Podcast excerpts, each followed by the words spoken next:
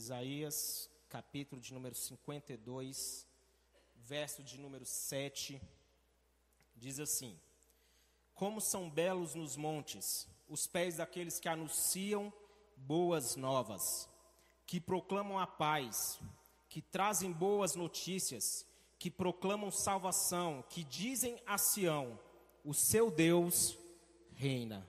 Amém? Somente até aí. Feche seus olhos comigo, por gentileza, curve sua cabeça. Quero fazer mais uma oração com você. Amém? Pai, que nessa noite a tua palavra ela venha falar aos nossos corações, que a tua palavra hoje ela venha frutificar nas nossas vidas. Nós estamos aqui, ó Deus, para ouvir a tua voz e pedimos, ó Deus, fale conosco poderosamente em nome de Jesus. Amém. Queridos, o pastor ele me ligou ontem, falou assim: Marcos, você vai pregar amanhã. Ele, na verdade, me mandou uma mensagem, falou assim: Girimum,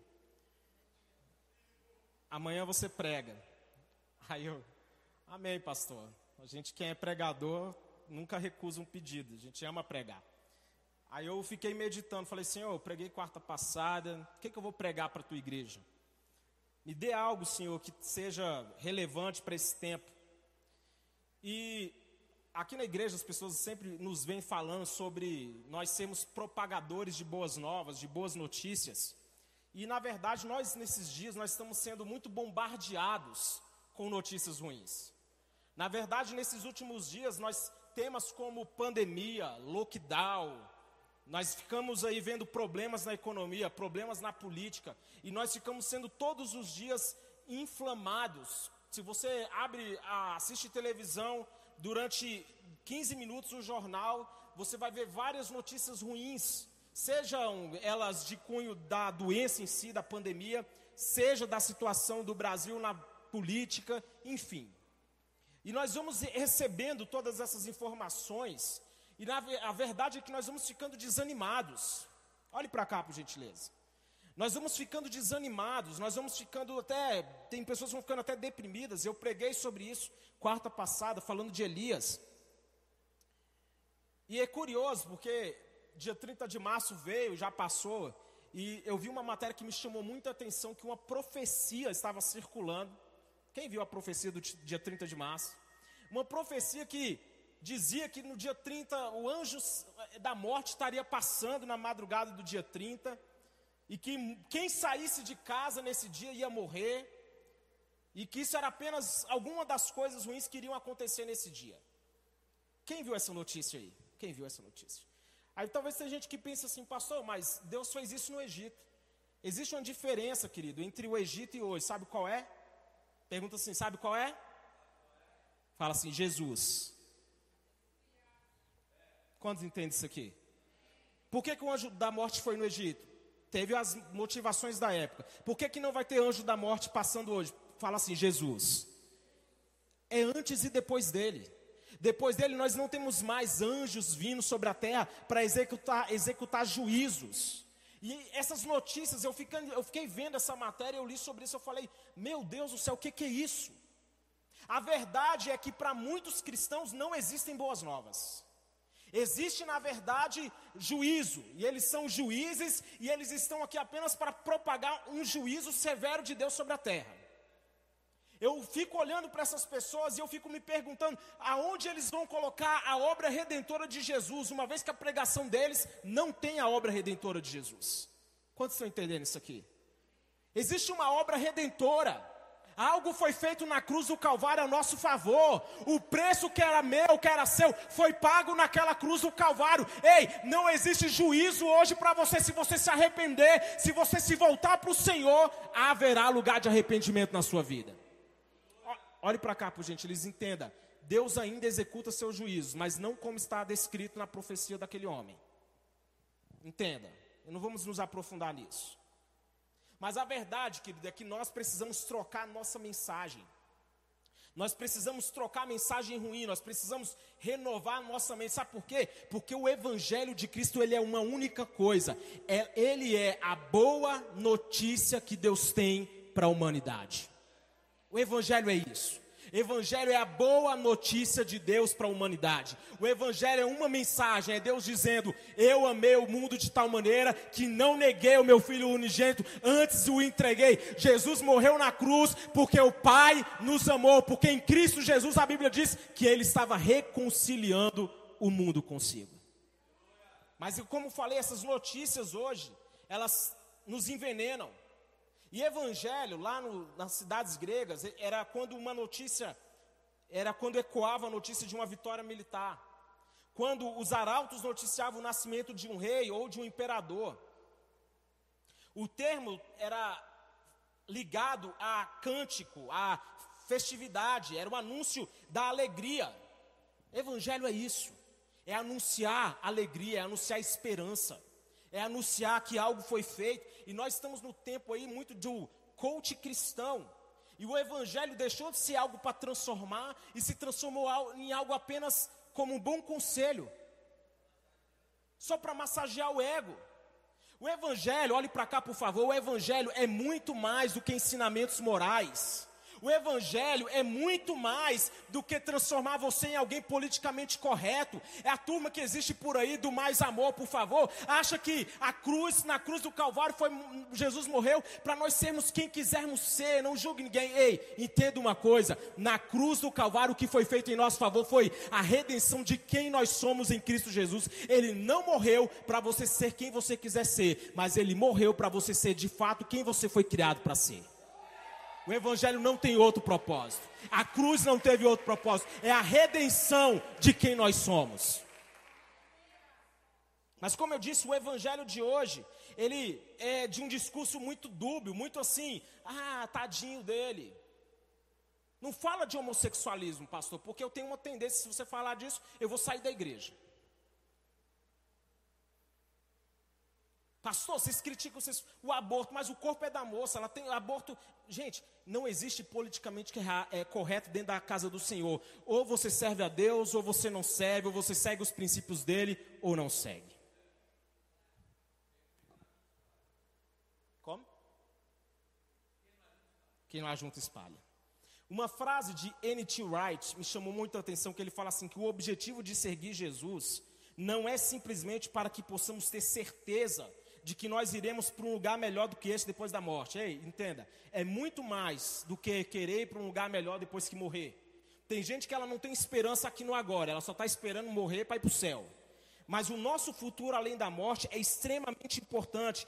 Mas a natureza da esperança cristã também se refere ao presente.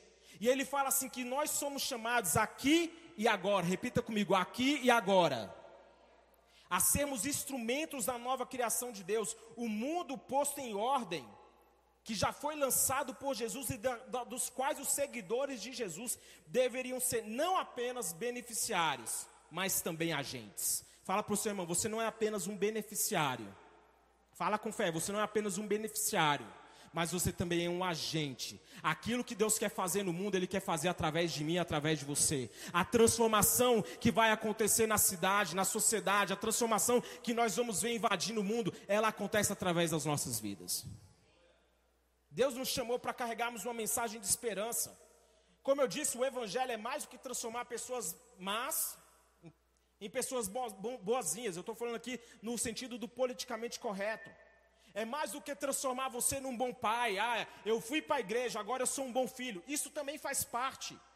Entenda isso aqui por gentileza. O Evangelho também vai te transformar num bom filho, vai te transformar num bom pai, numa boa esposa, num bom esposo, num bom negociador, num bom empresário. O Evangelho vai transformar quem você. Mas a essência disso é: não é que o Evangelho veio para te transformar em alguém que faz essas coisas boas, mas isso é uma essência que é carregada por alguém que foi transformado por uma mensagem muito maior.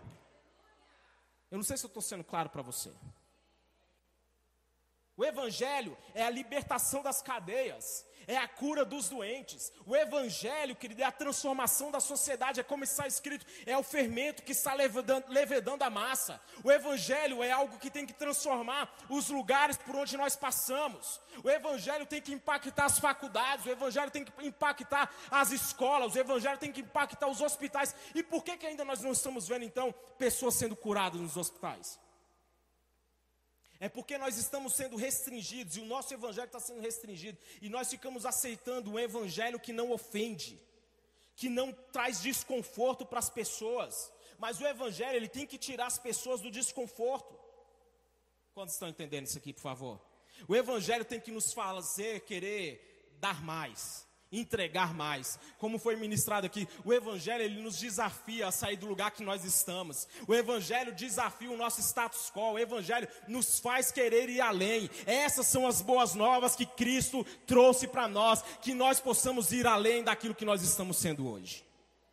Em Isaías está escrito que o Espírito do Senhor está sobre mim, e esse texto é fantástico. É Jesus, ele repete esse texto, ele falou assim: porque o Espírito do Senhor está sobre mim. E ele começa dizendo: para levar boas notícias, boas novas aos pobres, levar para cuidar dos que estão com o coração quebrantado, para anunciar liberdade aos cativos e libertação aos prisioneiros das trevas.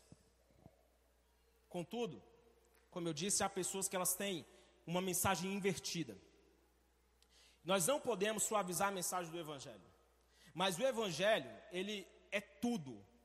Ele, olha só, o Evangelho para muitos é tudo, tudo, tudo, menos uma boa notícia. Eu disse que o Evangelho ele tem que causar um desconforto. Mas também me espanta que para algumas pessoas elas, o Evangelho é tudo menos boas novas. É sempre juízo. É sempre algo negativo. Isso nos trouxe, trouxe muito males para a igreja. Em Salmo, no Salmo 112, olha que texto poderoso, diz assim: que o justo jamais será abalado, para sempre se lembrarão dele, não temerá más notícias, e o seu coração está firme e confiante no Senhor. Esse texto tem tantas promessas. A primeira é que o justo jamais vai ser abalado. Sabe o que, que Jesus vai falar? Que aquele que ouve as palavras dele e pratica, é como o homem que edificou sua casa sobre a rocha. Porque veio a tempestade, veio a chuva, veio o vento, deu contra ela, mas ela estava firme, porque ela estava alicerçada nas verdades eternas, ela estava alicerçada em Jesus. Querido, entenda, a Bíblia está falando aqui que o justo vai ser, não será abalado. Eu pergunto para você, onde você está firmando o seu coração, a sua casa? Ele continua dizendo que para sempre se lembrarão dele. É tão interessante esse texto que eu lembrei de um versículo que ele fala bem assim: olhei o ímpio, olhei de novo e já não o vi.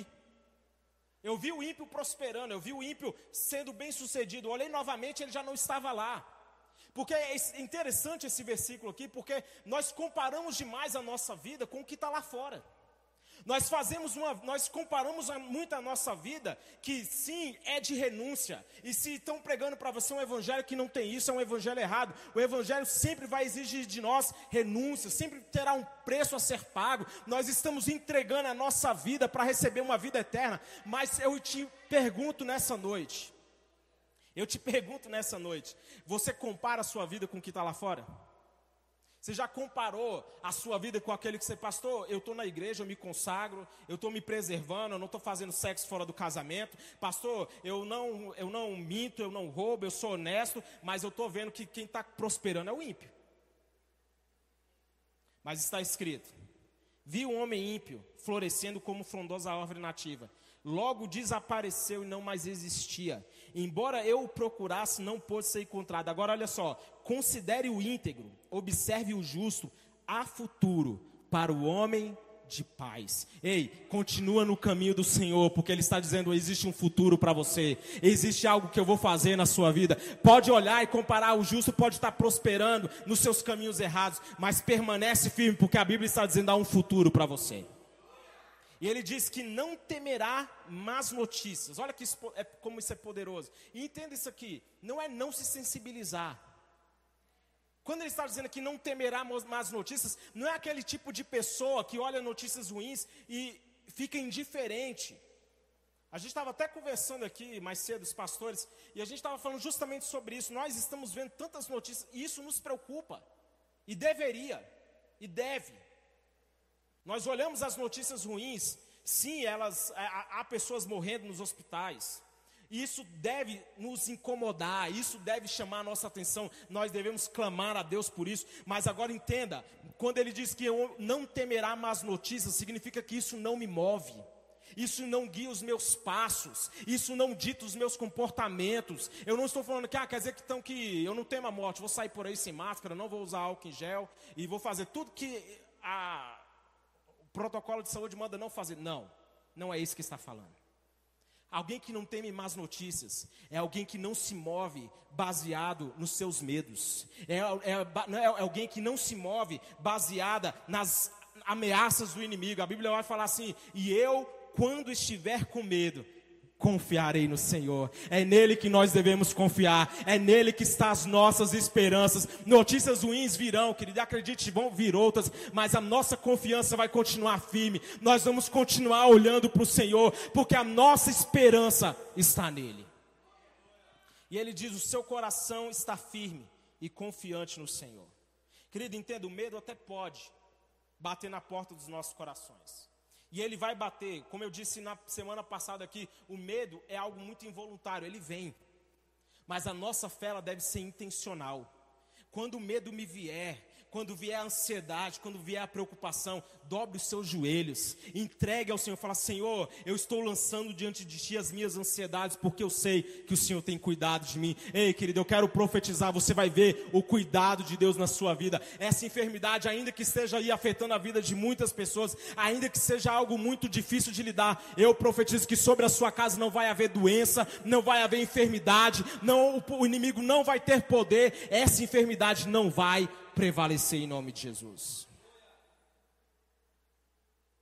A Bíblia diz que aqueles que confiam no Senhor, eles são como os montes de Sião que não se abalam, mas que permanecem para sempre. E como eu disse, a gente não pode romantizar o Evangelho. A Bíblia diz, e Jesus ele é muito duro com isso, quando ele dá um, ele fala para os seus ouvintes, para a multidão assim: aquele que quiser ter algo comigo deve comer do meu corpo, da minha carne deve beber do meu sangue. Jesus estava fazendo ali, colocando ali restrições, ele estava fazendo assim: olha, existe é, requisitos para serem preenchidos.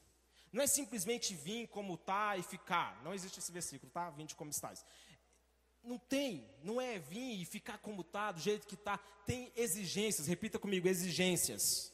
E Jesus, quando ele termina de citar ela, as pessoas falam assim: dura é essa palavra. Quem pode suportá-la? O evangelho, por vezes, é assim, é uma mensagem dura. Nem sempre o evangelho vai, como o pastor disse, o evangelho não é para ficar amaciando o nosso ego.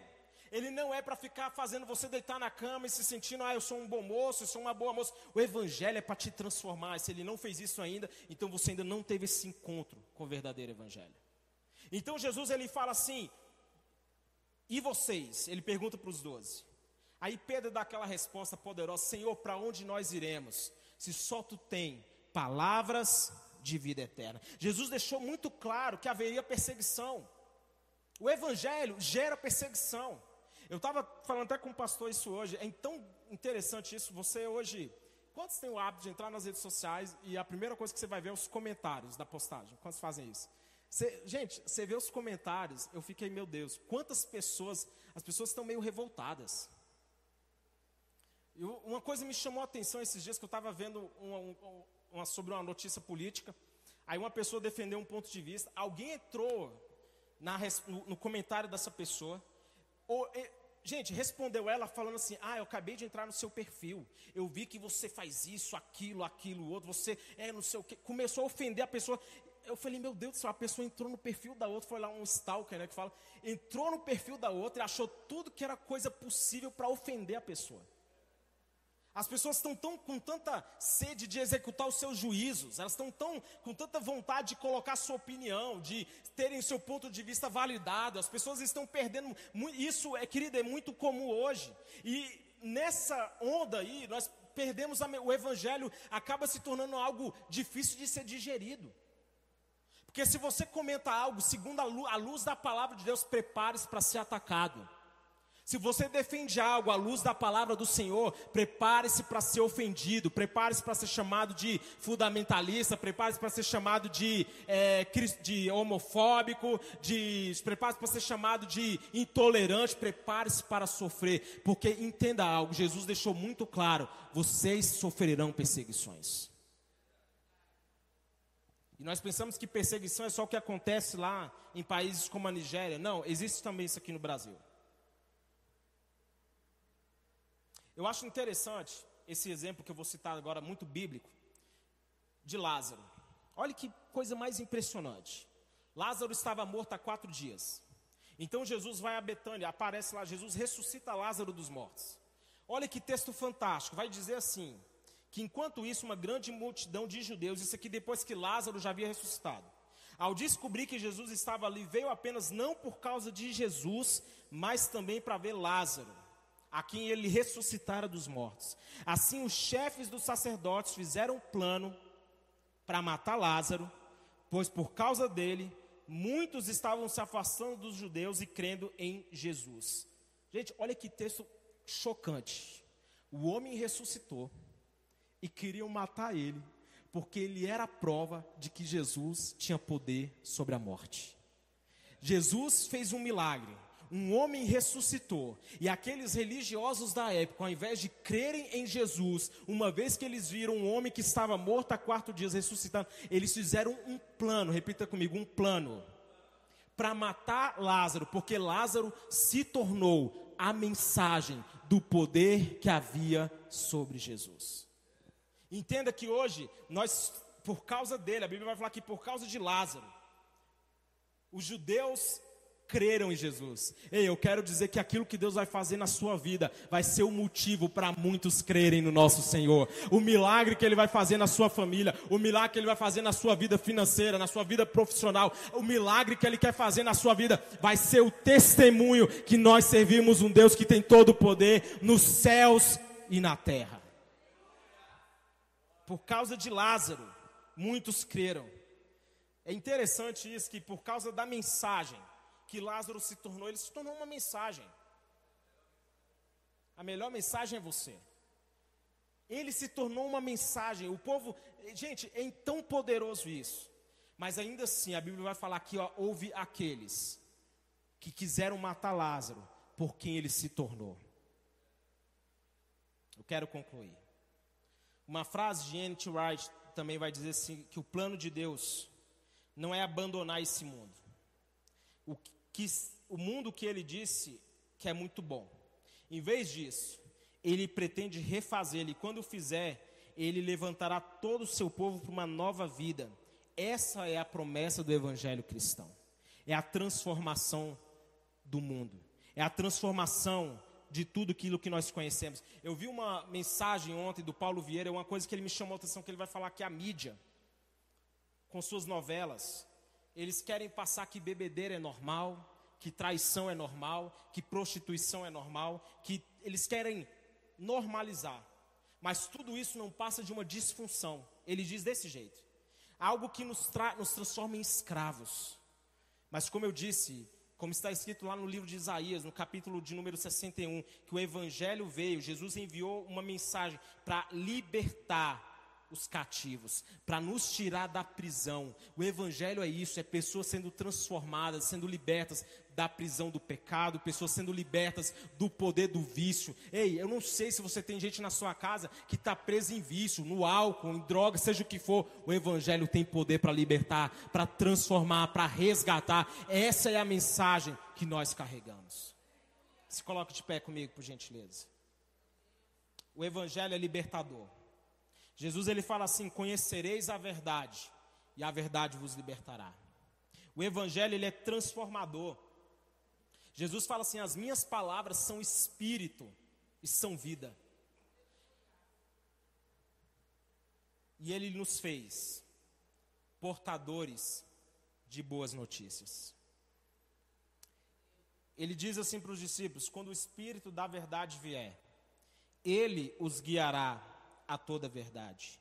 Não falará de si mesmo, falará apenas o que ouvir e lhes anunciará o que está por vir. Ele me glorificará, porque receberá do que é meu e o tornará conhecido a vocês. Nos foi dado esse espírito, o espírito da verdade, que Jesus vai falar assim: que o mundo não conhece, nem pode conhecer. Mas, querido, entenda, é através da igreja É através da sua vida e da minha que esse evangelho vai entrar nos lugares mais escuros. Nós somos portadores de boas novas. Nós somos portadores de uma mensagem de esperança. Eu sei que para muitos aqui a coisa está ficando feia, eu sei que está, olhando nos nossos olhos naturais está assim, mas nós sempre vamos nos levantar com uma voz que declara esperança, porque os planos que Ele tem ao nosso respeito são planos de paz e não de mal, para nos dar um futuro e uma esperança. Feche seus olhos. Eu quero orar com você nesse momento. Nós somos portadores de boas novas. O Evangelho é uma boa notícia. O Evangelho é a mensagem que Deus tem para nós, é a mensagem de Deus para o mundo. O Evangelho é algo que foi lançado através de Jesus, e esse Evangelho, querido, como está escrito, é como um fermento. O diabo pode até tentar atrapalhar mas o seu crescimento é imparável. O crescimento do reino de Deus é imparável.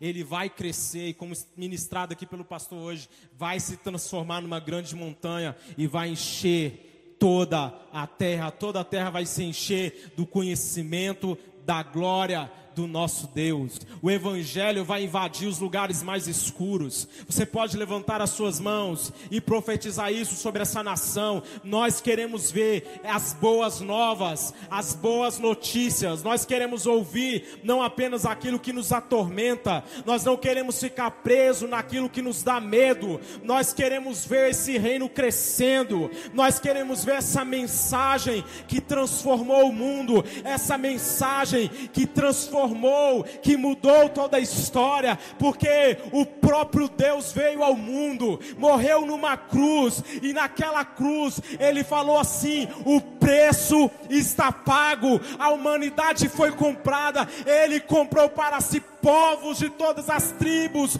línguas, raças, as nações. Ele tem o poder no céu e na terra. Hoje nós declaramos que toda mensagem de morte está caindo por terra. O evangelho do reino de Deus já está no nosso meio. Essa é a nossa mensagem.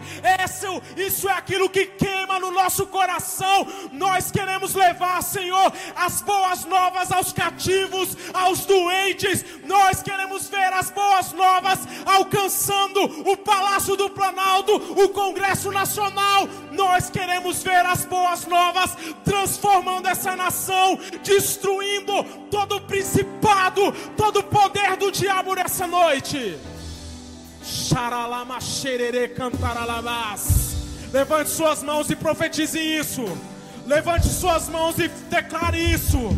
Declare boas notícias, boas novas vão chegar boas novas sobre a minha família, boas novas sobre essa cidade. A mensagem do Evangelho vai chegar em todos os lugares. A mensagem do Evangelho vai alcançar todos os corações. A mensagem do Evangelho é poderosa, é libertadora. A mensagem do Evangelho é sobre um Deus que não pode mentir e que tem todo o poder. Nunca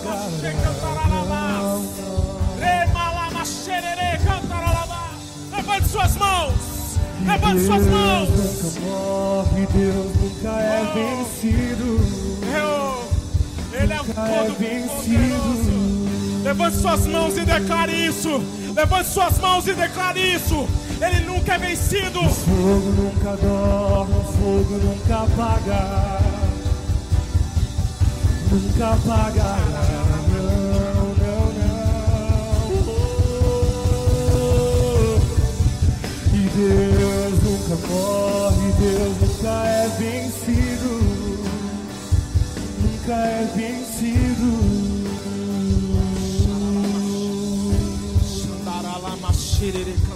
De eternidade, eternidade, geração, geração nunca é vencido. Que venha o teu reino, Senhor. Que seja feita a tua vontade, na terra como é no céu. Que venha o teu reino, que venha o teu reino. Essa é a nossa mensagem. O teu reino está no nosso meio. Essa é a nossa verdade. Nós não estamos presos a doenças, nós não estamos presos a poderes do diabo, de principados e potestades. A nossa realidade está em Cristo. Você pode dizer isso? A minha realidade está em Cristo. A minha realidade não é o Covid. A minha realidade não é quebrar, não é ficar doente. A minha realidade é Ele. Ele é a minha realidade. Ele é a minha realidade. Eu me aposto dessa verdade hoje. O Senhor é a nossa realidade. O Senhor é a realidade para nossa família. Nós somos comprados por seu sangue derramado na cruz do Calvário. Oh, aleluias. Aleluia. Você pode aplaudir bem forte a Ele nesse momento.